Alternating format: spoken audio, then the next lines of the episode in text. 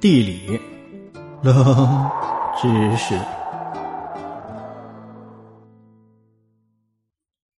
你知道吗？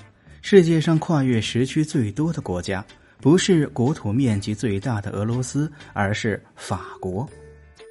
法国跨越了十二个时区，那是因为它在全球拥有很多属地，包括了四个海外大区，也就是海外省。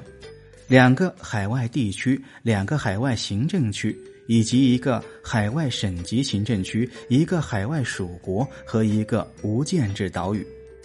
俄罗斯呢，则是跨越经度最佳的国家，跨越了十一个时区。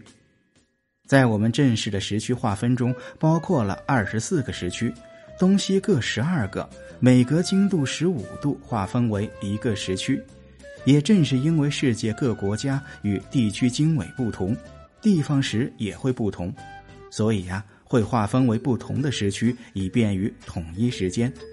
我们中国呢，则采用的是首都北京所在的东八区的区时，将北京时间作为全国统一使用的时间。